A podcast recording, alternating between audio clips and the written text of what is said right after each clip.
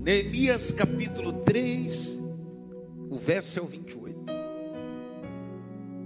Eu recebi durante o dia vários inbox de muitas pessoas de muitos lugares, membros e não membros que acompanham os nossos cultos, e eles dizendo: Pastor, eu estou ansioso para hoje. Eu disse: Por quê? Disse: O que é que vai sair da porta do cavalo? Porque a porta das águas nós falamos semana passada, lembra disso? Não? Teve gente que chamou chateado dizendo: "Eu lê muita Bíblia pregando".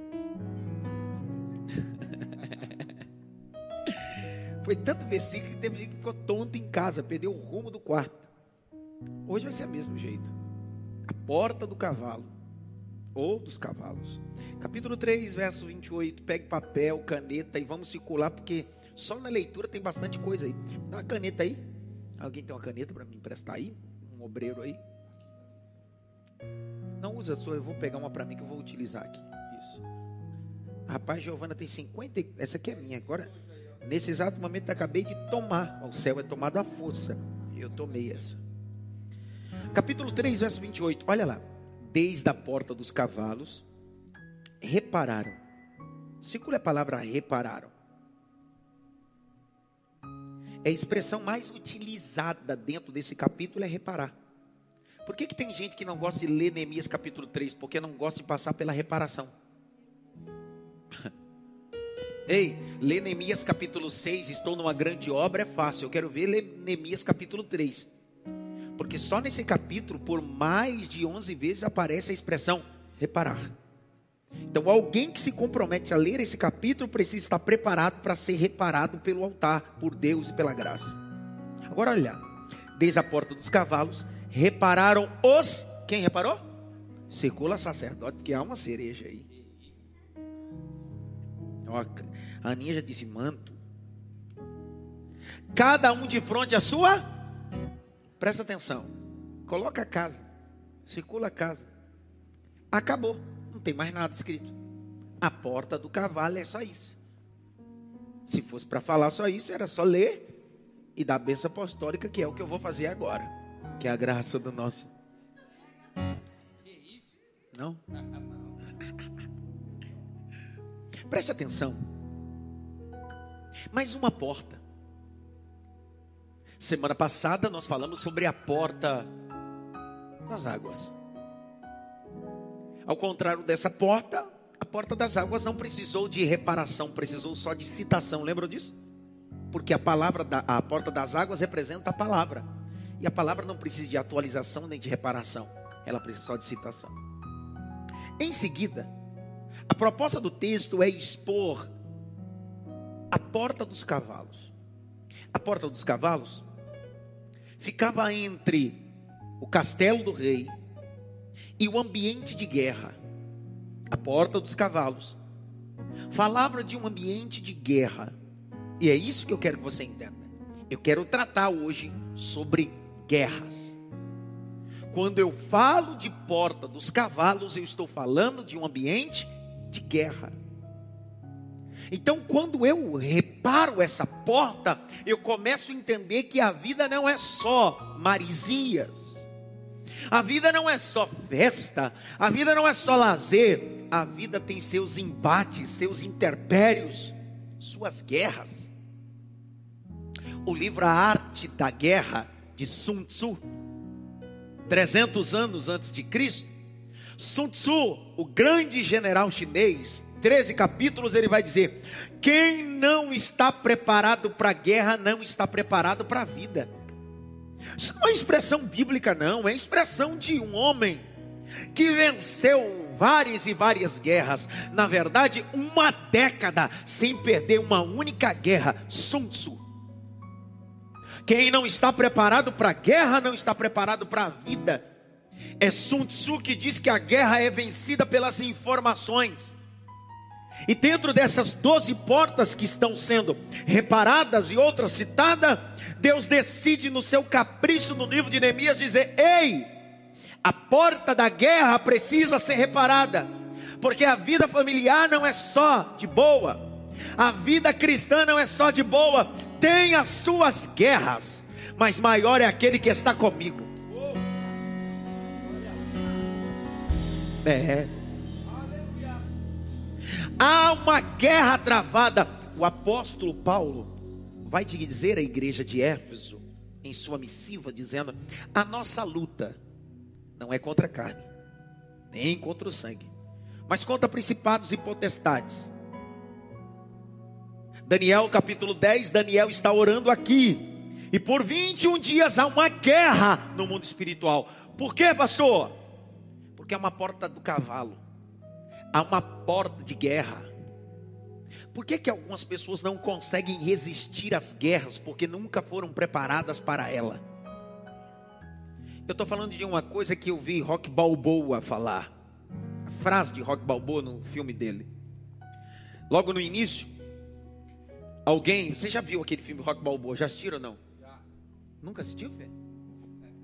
Rock Balboa? Nunca assistiu Rock Balboa? Como é que nunca assistiu Rock Balboa? Hã? Ah, Sueli diz que não é da época dela. É cada um que eu tenho que ouvir, irmão.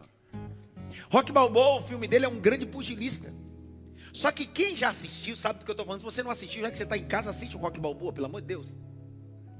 Dá uma agonia assistir Rock Balboa, porque Rock Balboa entra com qualquer oponente e parece uma agonia. Ele apanha do primeiro até o penúltimo round. A cara dele fica deformado. E lá no final, ele encontra um jab, um cruzado, um upper. Que isso? Que isso? É o spoiler, né? É. Lá no final ele encontra e coloca o seu oponente no chão. Eu fiz boxe, por isso que cheguei a essa, essa, esse, esse biotipo.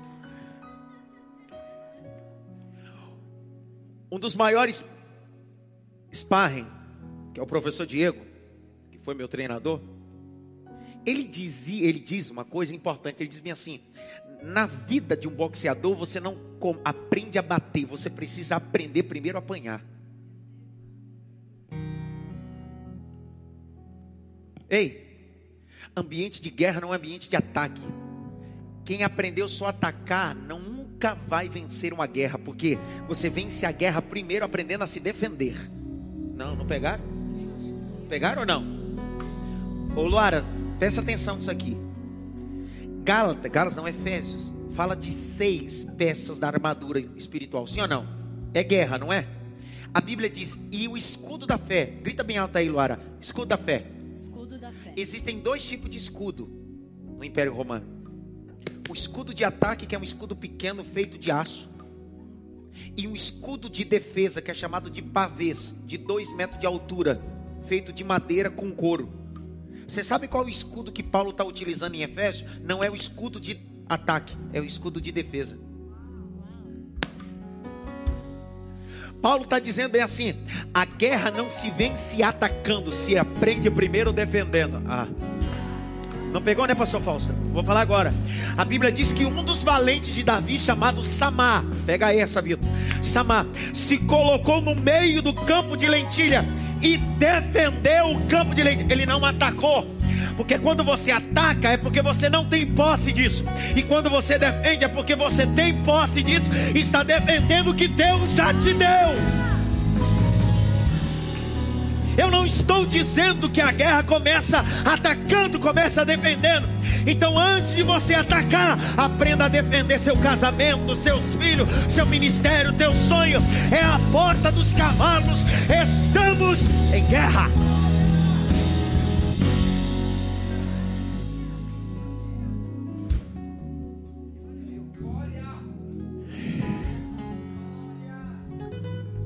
Toda arte marcial vai canalizar a força que o seu opositor tem contra você, contra ele. Isso é a regra básica. Guerra, grite bem alto, guerra. Você precisa entender que nós estamos em nós estamos em guerra. Ô oh, filho, coça mais aqui perto de mim. Você não está de férias em casa não, tá? Você não está de férias em casa não. Não vai ficar todos esses dias em casa, comendo, bebendo, achando que você está de férias. Olha nos meus olhos. Hoje é a porta dos cavalos. Nós estamos em guerra. Nós estamos em guerra.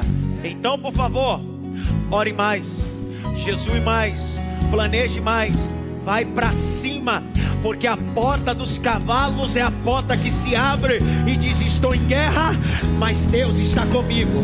Estou em guerra, mas o Senhor vai me abençoar. É assim que eu luto as minhas guerras. É assim, é assim que eu luto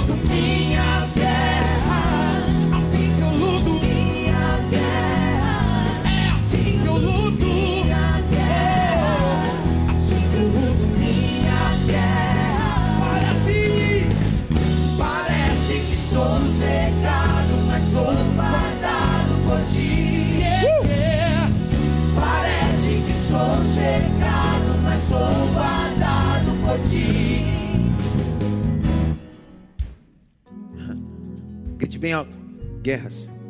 Mais alto: guerras. Pessoal, por que porta dos cavalos? Por que, que é ambiente de guerra?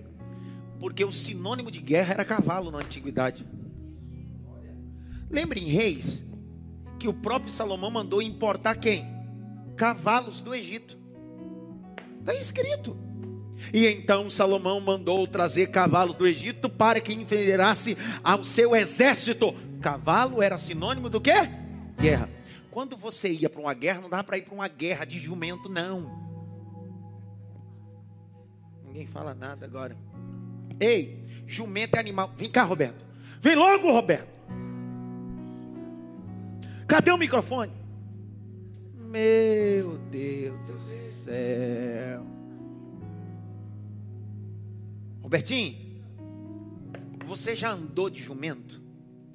Fala a verdade. Não, Já andou a cavalo? não.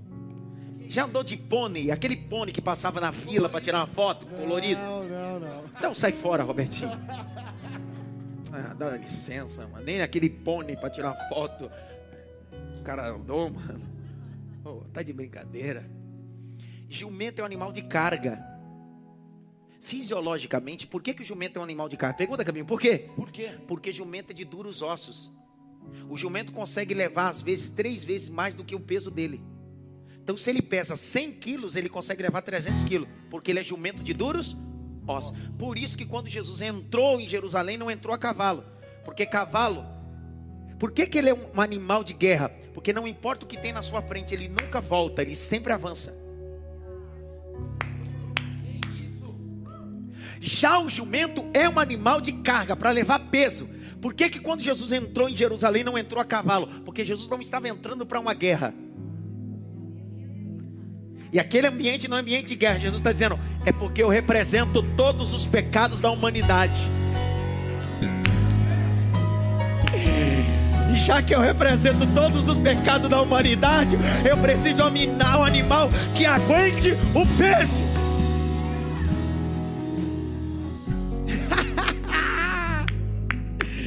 As doze tribos de Israel, uma das tribos é Issacar. Gênesis capítulo 49.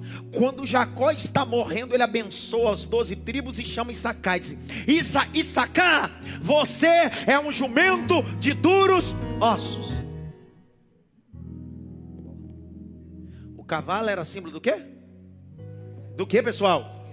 Por que, que a porta dos cavalos? Porque é ambiente de quê? Guerra. Só que não adianta ter cavalo se você não tem o general da guerra. Abre comigo Jó 2. Jó, abre todo mundo a Bíblia em casa, pelo amor de Deus. O irmão, a, a mulher do irmão tirou uma foto terça-feira passada, quando deu um texto na Bíblia, ele com a Bíblia na cabeça assim dentro de casa. Igual doido. Esse negócio de Bíblia deixa o povo doido. Capítulo 2, verso 4 e 5. Eu estou dizendo que o cavalo é símbolo do que, Cleminho?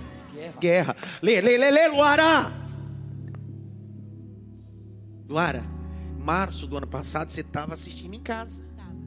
Olha como Deus faz a coisa. Lê. Então Satanás respondeu ao Senhor e disse: Pele por pele e tudo quanto Joel, homem... eu falei Jó? Jó. Eu falei Jó? Não, mas não é Jó, é Joel. É que eu tô com outro jó, eu já tô com outro. É porque eu, quem se adianta governa. Então eu já tô com outro versículo lá na frente. É Joel 2, 4. Quando ela leu aqui, eu disse: Não é isso, não. Vai. A sua aparência é como de cavalos, e como de cavale- cavaleiros assim correm. Vai. Como o estrondo de carros irão saltando sobre os cumes dos montes, como o ruído da chama de fogo que consome a pragana. Como um povo poderoso posto em ordem para o combate. Posto em ordem, por quê? Ninguém vai para o combate em cima de um jumento. Se é ambiente de guerra, é porta dos. Por que, que Deus está dizendo, repara a porta dos cavalos? Ele está dizendo, estamos em. Tem uma música da Ludmilla Feber.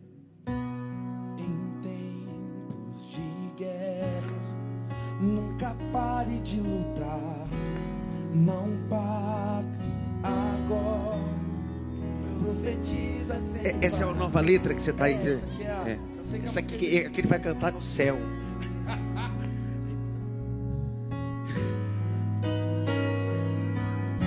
Olha pra cá.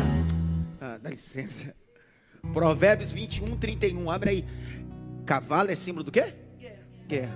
Só que não adianta ter cavalo se eu não tenho o general da guerra. 21, 31 de Provérbios. Lê, lê, lê. Alguém lê. Tá ali na tela. Prepara-se o cavalo para o dia da batalha. Prepara-se o cavalo para o dia da guerra. Prepara-se o cavalo para o dia da. Mas olha lá. Porém, do Senhor vem a vitória. Pegou não, Ezequiel?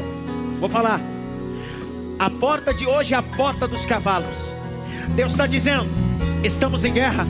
Prepare seu cavalo, prepare espada, prepare escudo, mas não se esqueça: do Senhor é a vitória.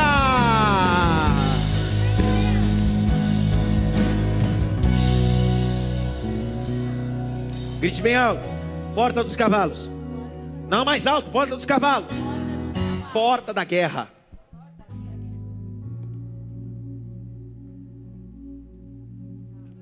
O que é um ambiente de guerra? É um ambiente que dá trabalho, sim ou não?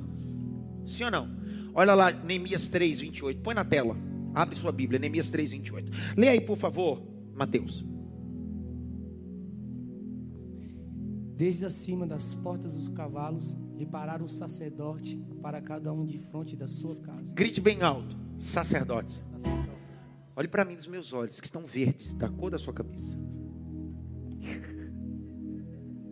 Quantas portas foram reparadas? Não, 11. A das águas não foi reparada, foi só citada. Pegadinha. Só que dessas 12 portas, 11 foram reparadas. Porta das águas foi citada. Dessas 11, só duas foram reparadas por sacerdotes.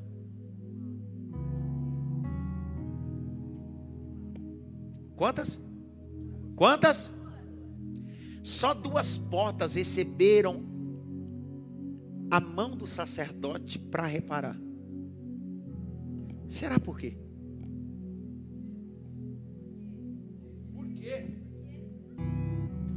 Primeira porta que foi reparada foi a porta. Qual foi a porta? Lembram?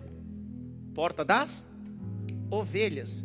Abre lá o capítulo 3, verso 1. Olha quem reparou a porta das ovelhas. Olha lá. Lê. 3, 1. Então se levantou Eliasibe, o sumo sacerdote, juntamente com seus irmãos, os sacerdotes, e edificaram a porta das ovelhas. Para. Essa porta, quem edificou? Quem reparou? Os sacerdotes. Quem? Os sacerdotes. Agora olha o capítulo 3, verso de número 3. Lê, Jaqueline. Vê quem reparou a porta do peixe. Os filhos de Hassenaá edificaram a porta dos peixes. Aí. Percebeu a diferença que a porta das ovelhas, quem edifica ou quem repara é sacerdote? Porque sacerdote entende de ovelha, então ele cuida da porta das ovelhas. Porque sacerdote vai reparar aquilo que é sagrado.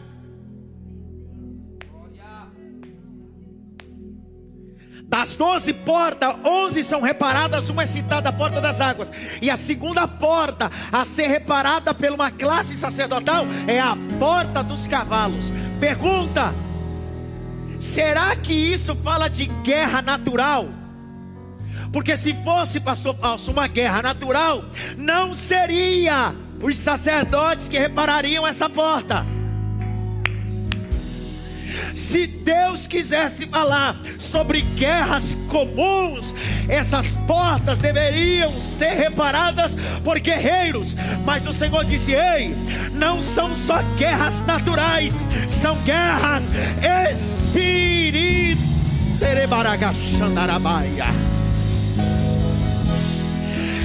Eu libero essa palavra a essa nação que Deus está levantando sacerdotes que reparem as portas dos cavalos. A igreja está em guerra. E a igreja não está guerreando contra um partido político. A igreja não está guerreando contra um governador, um presidente. A igreja não guerreia aqui. A igreja guerreia nas regiões.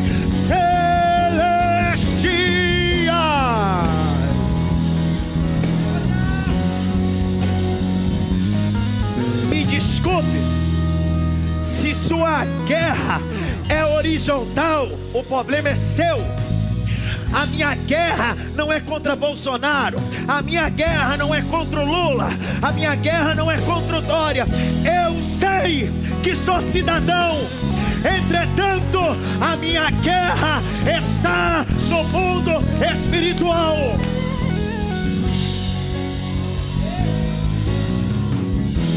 Deixa eu falar uma coisa. Pega isso daqui. Sabe que o que falta em nós é maturidade de Ezequias. Senaqueribe manda as cartas, afrontando, dizendo: Vou acabar com tudo. Ezequias pegou as cartas e disse assim: Eu não vou brigar com você aqui.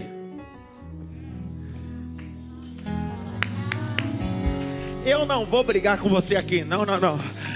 Ezequias pegou as cartas e assim: Eu vou no lugar que eu aprendi, a porta dos cavalos, a porta das guerras, aonde os sacerdotes edificaram. Pega essa para dar glória. E subiu Ezequias ao templo do Senhor e colocou as cartas no altar. Sabe, quando a gente deixa de ser sacerdote, a gente vira politiqueiro. Falei. Vou falar. Segura aqui, pega essa. Quando a gente deixa de ser sacerdote, a gente vira politiqueiro. O mal do século 3 foi a igreja se tornar instrumento do Estado. Eu não sou instrumento de Constantino. Desculpa. Eu não sou ferramenta de Constantino. Eu sou sacerdote.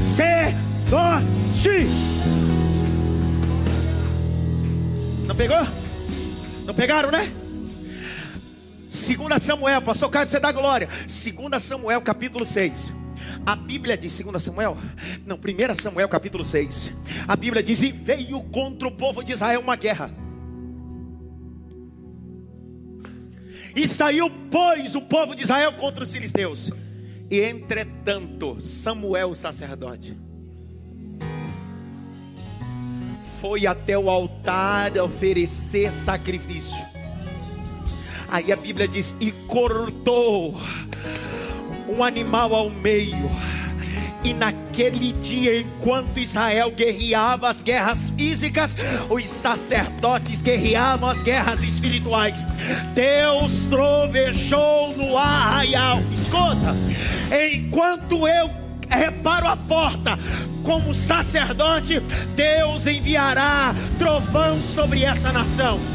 Haverá barulho de restauração nessa nação. Haverá barulho de restauração. Ema.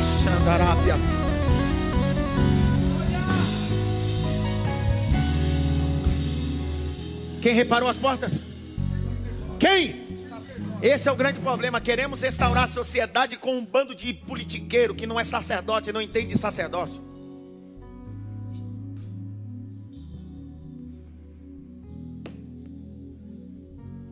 Põe lá, quem está na posição? Rosana, põe lá. E desde acima as portas dos cavalos repararam os sacerdotes. Quem reparou? Sacerdote. Quem reparou? Sacerdote. Quantas portas eles repararam? A primeira qual foi? O sacerdote entende que e a segunda? Guerra. Está dizendo, isso não é guerra natural. Pessoal, isso, o que nós estamos vivendo não é comum. Poxa, não é comum, pessoal. Igreja, igreja de Cristo, não se envolve com aquilo que é carnal, igreja de Cristo. Igreja de Cristo, não abaixe o nível, igreja de Cristo. Você não é comum, você é sacerdócio. Através do sangue de Cristo, Ele te fez rei.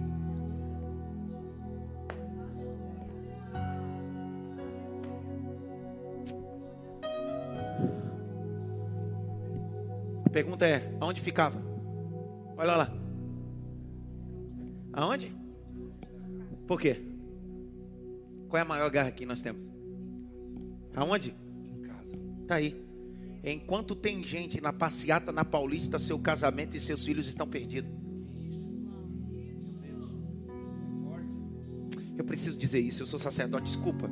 Eu não tenho ciência política, mas eu entendo um pouquinho de política. Eu sou sacerdote, cara. O pastor está dizendo que pode não pode? Foi isso que eu disse? Eu disse que pode? Eu disse que não pode? Só que antes de eu ir para Paulista, eu preciso entender que há uma porta dos cavalos e está tendo guerra em casa. Não, pastor, mas se eu tenho que lutar pela sociedade para os meus filhos, o teu filho amanhã é possível nem estar tá vivo, qual overdose que ele vai ter, porque você está preocupado com a passeata, está esquecendo da porta dos cavalos de frente à sua casa.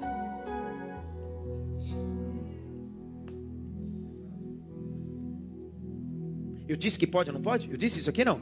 Eu estou dizendo, comece pela sua, comece pela sua casa.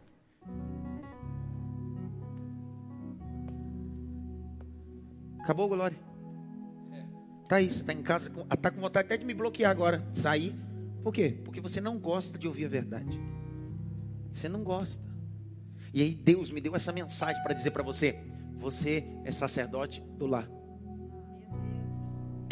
Você sabe que Josué me ensina? Pergunte o que mais?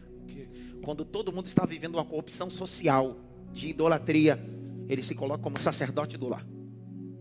Ele abre uma porta dos cavalos espirituais e ele dá um grito, um brado de prominência, assim, ó. Eu não sei vocês, mas eu e minha casa serviremos ao Senhor. Ó, desculpa, tá? Eu não estou dizendo que você não pode comentar, mas os seus filhos conhecem muito mais do Dória, do Bolsonaro e do Lula do que de Jesus. Porque na sua casa se fala mais de Bolsonaro, Lula e Dória do que do próprio Jesus. Você marcha pela causa política, mas nunca marchou pelo evangelho de Cristo. Você discute pelo um candidato político, mas você nunca discutiu por causa da palavra de Deus. Sabe por quê? Porque você gosta de guerras aqui, e eu estou dizendo de guerras aqui.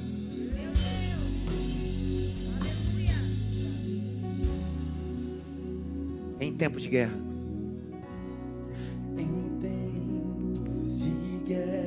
Guerra, Pois a letra agora. nunca pare de lutar.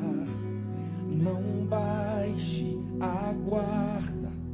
Nunca pare de lutar. Em tempos. Em tempos de guerra, nunca pare de adorar. Libere a palavra, Profetiza. profetiza sem parar. O escape, o descanso, a cura, a recompensa. Sem demora. Sem demora, o escape, o descanso, cura, recompensa vem. Sem demora. Escuta. Alguém outro dia me perguntou assim, Lucas. Por que que o Senhor prega com tanta intensidade? Porque eu não levo o meu ministério à forra. Não é lazer tá para mim aqui. Isso aqui é guerra. Eu sei a batalha que eu vivo o dia todo para estar aqui. Eu sei a guerra que eu enfrento para estar aqui. Eu sei, eu sei. É igual o apóstolo Paulo disse: o Senhor decidiu colocar um espinho na minha carne. Eu sei quais são as guerras. Por quê? Porque eu prego sobre o Evangelho de Cristo. Pare de levar a vida cristã como uma férias. A vida cristã é uma guerra. Pare de ser um emocionado convertido.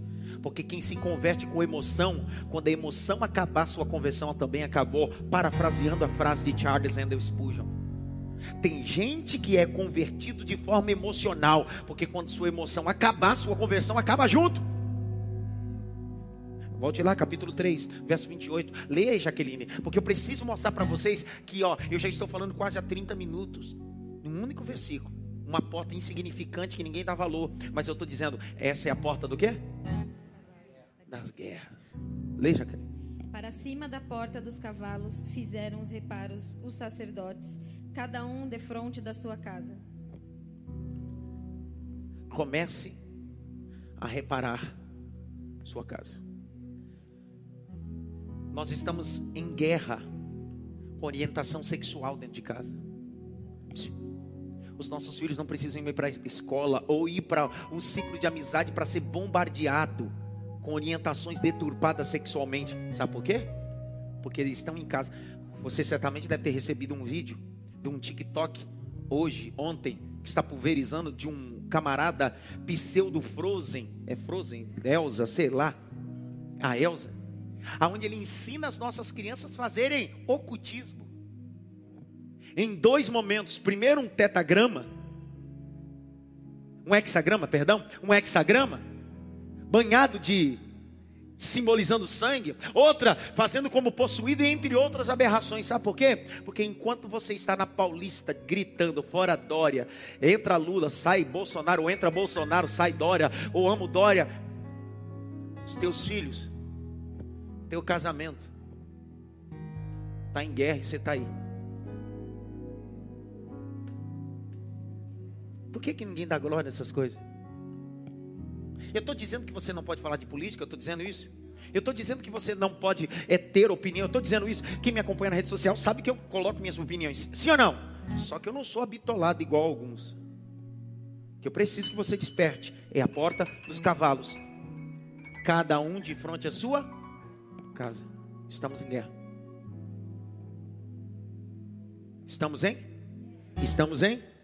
A pergunta é: qual guerra? Pergunta mim, qual guerra? Qual guerra? Há um espírito chamado Atalia que quer matar a descendência real. Só o pastor Falso sabe disso. E quem conhece um pouquinho mais de Bíblia sabe do que eu estou falando. Há um espírito, como está escrito em Apocalipse, o espírito de Jezabel, ele faz associação alegórica, falando de Jezabel, a esposa de Acabe, lá no texto de Apocalipse, diz o espírito de Jezabel. Há um espírito que eu estou associando com um personagem veterotestamentário, Atalia, nome feminino. Atalia, nome feminino. Da linhagem de Acabe. Esse espírito de Atalia quer acabar com a descendência real. Abre comigo em Reis, eu estou terminando essa mensagem porque eu preparei tudo isso aqui para soltar o que Deus falou comigo no meu gabinete. Segunda Reis 11. Pastor, quem é Atalia? Que história? Do que, que o senhor está falando, pastor? Eu vou lhe mostrar biblicamente, porque o meu papel é lhe mostrar, é bater o bolo com você. Verso de número 1, 2 Reis 11, 1. E vendo, pois, Atalia, mãe de Acasias. Grite-me Acasias. Quem é essa Atalia, esse Acasias? Marque aí, 2 Reis 11. Vamos ver uma breve, um breve, um breve biografia deles. Volte lá no capítulo 8. Veja o verso 24 a 27. Leia, Jaqueline, bem alto. Gero... Georão dormiu com seus pais e foi sepultado junto a eles na cidade de Davi. E Acasias, seu filho, reinou em seu lugar. Vai. No ano 12 de Jorão, filho de Acabe, rei de Israel, começou a reinar Acasias, filho de Jeorão, rei de Judá. Vai. Acasias tinha 22 anos quando começou a reinar e reinou um ano em Jerusalém. O nome da sua mãe era Atalia, era neta de Onri, rei de Israel. Presta atenção. Estou falando da linhagem de Acabe. Acabe se casou com Jezabel e Jezabel era filha dos Sidônicos. O nome do pai de Jezabel se chamava Etibal. Era uma casa politeísta onde Deus disse para não fazer aliança. Acabe trouxe Jezabel e vai se encadear dentro do reinado de Judá.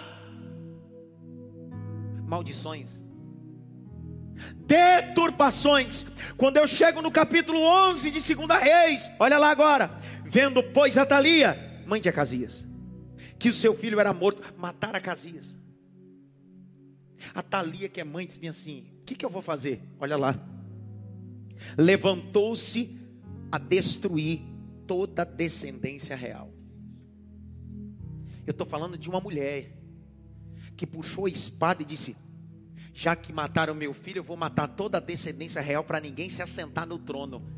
E pasmem vocês, durante seis anos, Atalia governou ou reinou em Israel, uma mulher. Durante seis anos ela sentou no trono e reinou em Judá. Verso de número 3, olha lá. Esteve com ele escondido na casa do Senhor seis anos. Atalia reinava sobre. Por que, que a Atalia está matando a descendência real? Porque ela está dizendo: se eu mato, eu sento no trono. Só que a porta dos cavalos é porta que é edificada por sacerdote. Deus não precisa levantar políticos nesse tempo, Deus precisa levantar sacerdote. Não, eu vou ler para vocês dar glória a Deus. Eu vou ler. A Thalia disse assim: Vou matar todo mundo, vou passar a espada, vou matar toda a linhagem. Olha o capítulo 11.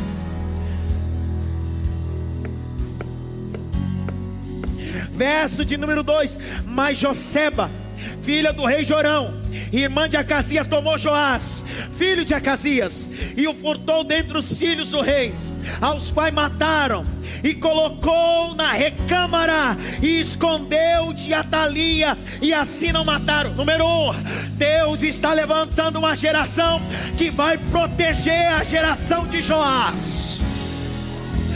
Talia, você pode reinar.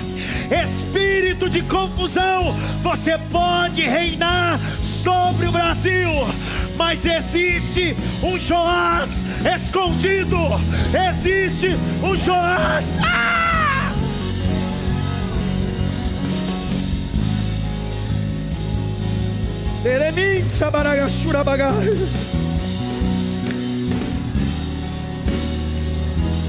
Pastor, aonde se encontra o sacerdote nessa história? Se você não lê agora, lá no verso 3, quantos anos Joás ficou dentro do templo guardado? Quanto? Porque lugar de preparar gente que vai mudar a história é no templo. Ambiente para preparar gente para mudar a história é no templo. Quando José e Maria acharam que o menino Jesus estava perdido, ele estava achado dentro do templo, ele estava no templo. Capítulo 11, verso 4. E no sétimo ano, mandou chamar joiada.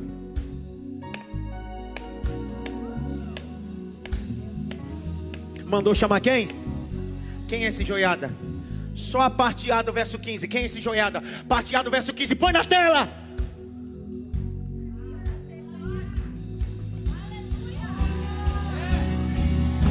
Enquanto tem gente preocupado com Atalia e o trono, tem um sacerdote joiada alimentando Joás, ensinando Joás, guardando Joás e dizendo: a hora da guerra vai chegar, e maior é o que está contigo, Joás.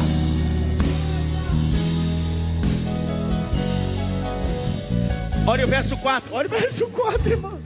Ereiba calachuremácia. Levante as duas mãos no templo em casa. No templo aqui quem está na operação. E quem está em casa, sinta o que eu estou sentindo, receba o que eu estou recebendo. Você é a geração de Joás, a geração escondida no templo, a geração escondida. Ah, meu Deus.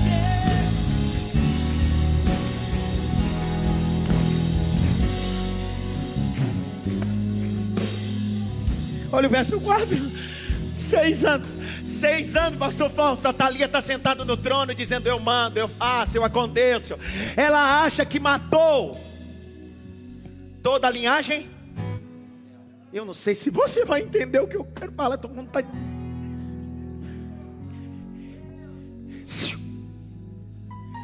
A Thalia disse: Eu matei toda a linhagem real. Mas só que se ela mata a linhagem real, Jesus não nasce.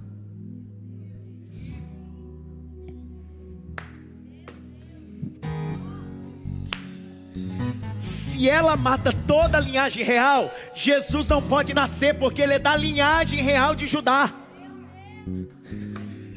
Então, a Bíblia diz que Joseba e Joiada guardaram o menino por seis anos.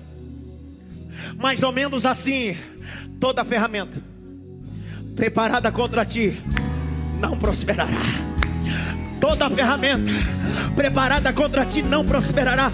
Há remanescentes, há remanescentes, há remanescentes.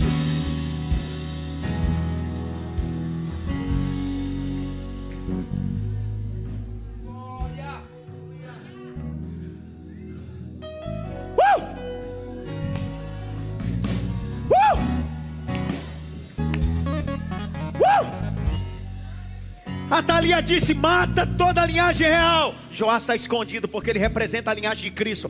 Pode meter a espada em todo mundo, mas a linhagem do Messias sempre estará preservada. Por quê? Pergunta para mim por quê? Pergunta. Por quê? Abre Gênesis 49. Deixa eu fazer um panorama para você sobre a linhagem real de Judá. Deixa eu fazer um panorama bíblico para você. Vamos lá. Gênesis 49, 8 a 11. Leia aí, Jaqueline. Judá, a ti te louvarão teus irmãos. A tua mão será sobre o pescoço de teus inimigos. Diante de ti se prostrarão os filhos de teu pai. Judá é um leãozinho. Subiste da presa, meu filho. Ele se encurva e se deita como um leão e como uma leoa. Quem o despertará? Vai! O cetro não se arredará de Judá, nem o bastão de autoridade dentre os seus pés, até que venha aquele a quem pertence, e a ele obedecerão aos povos. Tanto ele o seu jumentinho a vide, e o filho da sua jumenta a videira seleta, lava suas roupas em vinho, e a sua vestidura em sangue Ele de é uvas. Jesus!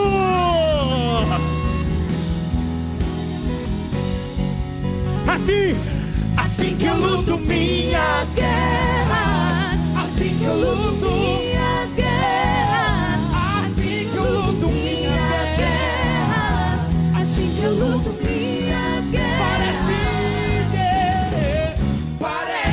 estou cercado, mas sou guardado por ti.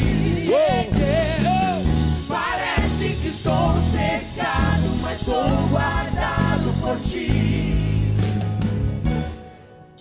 A Thalia quis acabar com a descendência real. Matou quase todos, mas Joás estava escondido. Seis anos, aonde? Todo dia Joiado, o sacerdote, olhava para ele e disse assim: Uma hora a porta dos cavalos vai se abrir. Ô Vitor, fica em pé, Vitor. Dá um glória aí, Vitor. Ó, Joiada estava dizendo assim: Fica tranquilo, seis anos. Mas logo, logo a porta dos cavalos vão.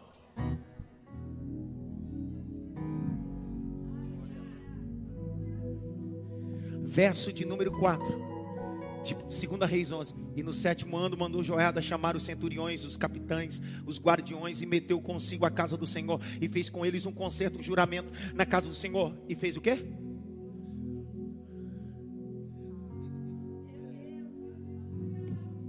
Fez o quê? Então ele não criou, ele só revelou o que já tinha. Ah, não pegou? Não pegou, né? Isso é alegoria de Cristo. Um dia Cristo foi revelado. Ele não foi criado, ele foi revelado como a linhagem real. Só que olha isso aqui. Verso de número 10. E o sacerdote deu aos centuriões e lançaram o escudo que havia sido do rei Davi, estava na casa. O cara virou, o menino virou rei, agora com herança da casa de Davi. Por quê? Porque ele é da linhagem de Judá. E acharam que a linhagem real estava toda morta, mas ele disse: Eu sou Joás. Eu, eu vou mexer com você agora. Verso 12: Se não der glória, eu te pego. Então ele tirou o filho do rei e lhe pôs a coroa, e deu testemunho, e fizeram um rei, e ungiram, e bateram as mãos, e disseram: Viva o rei, viva o rei, viva o rei, viva o rei. Aí você deve estar me perguntando, né, Clebinho? Você está me perguntando o que tem a ver isso com a porta do quê? Não, dos cavalos, né? Você dizer, o que, que tem a ver isso, pastor? Não é isso? É a pergunta? Verso 14, Thalia entra no templo e vê a unção de Joás e diz: tem traição. Porque ela acha que está sendo traída. Porque todo indivíduo que denuncia o pecado, na verdade, ele já cometeu. Olha o verso 15, olha o que Joiada disse. Lê. Então Joiada, o sacerdote, deu ordem aos centuriões que comandavam as tropas, dizendo-lhes: Tirai-a para fora por entre as fileiras, e a quem a seguir matai-o à espada. Pois o sacerdote dissera: Não seja ela morta na casa do Senhor. Porque a casa do Senhor não é ambiente de morte, é ambiente de vida. Aonde ela tem que morrer? Olha o verso seguinte. E lançaram-lhe as mãos, e ela foi pelo caminho da entrada dos cavalos, à casa do rei, e ali a mataram. A porta dos cavalos está aberta. A porta da guerra está aberta. Espírito de Atalia, eu te repreendo. Espírito de Atalia, eu te repreendo da nação brasileira.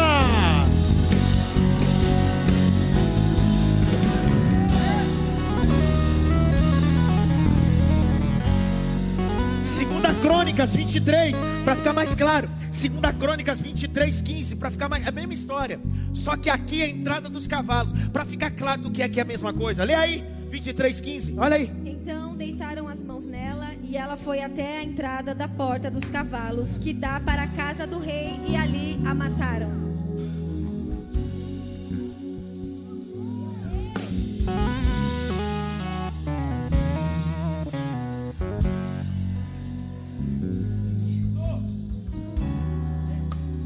A porta dos cavalos. A porta da guerra. Fique em pé. Eu termino.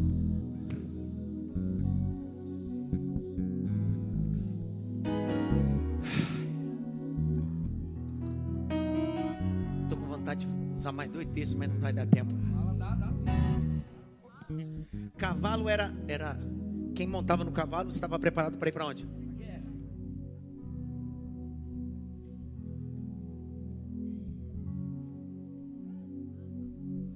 Um dia Jesus olhou para os fariseus e disse assim: Senta aqui que eu vou te contar uma parábola. O que, que o senhor quer falar? Eu quero falar sobre amor. Lucas 10, 30. E disse: Descia um homem de Jerusalém para Jericó. E foi saqueado, roubado. Veio o sacerdote a pé, porque não está indo para a guerra. Disse: Esse problema não é meu. Passa o levita, não está a cavalo, não está indo para a guerra. Então, para ele, é só um ofício qualquer. Só que na proposta, o texto diz: E veio um samaritano a cavalo. Está preparado para a guerra. E a maior guerra que temos é a guerra da compaixão, do amor, da longanimidade e da misericórdia.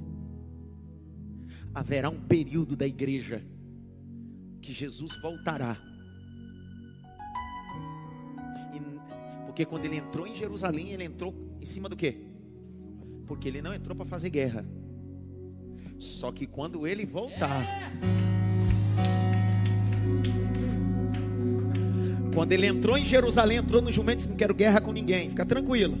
Só que quando eu voltar, não voltarei em cima do jumento. Eu voltarei a cavalo e pronto para a guerra. A Bíblia diz em Apocalipse 19, de 1 a 10, que a igreja será arrebatada, se encontrará com ele nos ares, vai viver as bodas do cordeiro.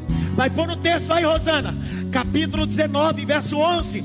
Ele, Jesus, virá à terra com a sua igreja gloriosa para a guerra do Amagedon, o Gog e Magog, para estabelecer o milênio. Então ele não vem de jumento, ele vem guerra. E vi um céu aberto, e eis um cavalo branco, e o que estava sentado sobre ele se chama fiel e verdadeiro. Julga, peleja com justiça. Doze, os seus olhos eram como chama de fogo, e sobre a sua cabeça haviam muitos diademas, e tinha um nome escrito que ninguém sabia senão ele mesmo. Treze, estava vestido de uma veste salpicada de sangue, e o nome pelo qual se chamava era a palavra de Deus. Era a palavra de Deus. Em guerra. É. Assim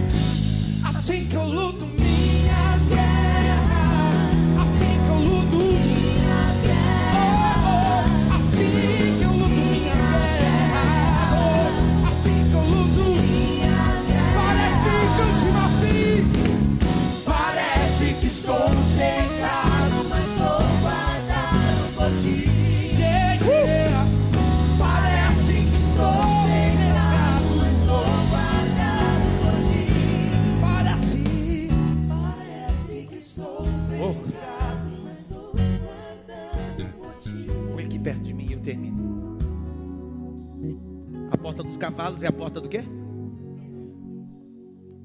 Tá tudo na Bíblia não? Tá ou não tá? Nós estamos em Não brinque. Não brinque em serviço. Não brinque de ser crente. Não brinque com o evangelho. Você não está em casa de férias, rapaz. Você está em casa para reparar a porta da guerra que começa na sua casa. Por isso que Deus decidiu te colocar em casa para reparar a porta dos cavalos. Domingo que vem, às 10 da manhã, em um único horário, culto com a família. Nessa feita, farei um culto especial que fiz no mês de maio. Não foi mês de maio que eu fiz esse culto? Abril? É. Eu fiz um primeiro em abril, que foi o culto retrô. Tá ali.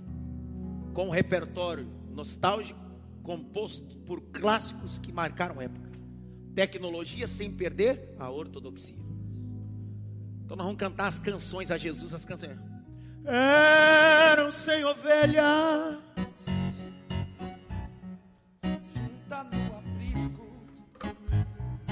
Chega. Só para semana que vem. Então nós vamos fazer um culto de domingo especial. As minhas tudo com roupa das irmãs antigas de ciclo de oração. Coquinho, viu? Coquinho. Sem brinco, sem maquiagem. Os irmãos, chapeuzinho, um negocinho, gravata, viu? tem que usar gravata, viu? Então, domingo é o culto da antiguidade.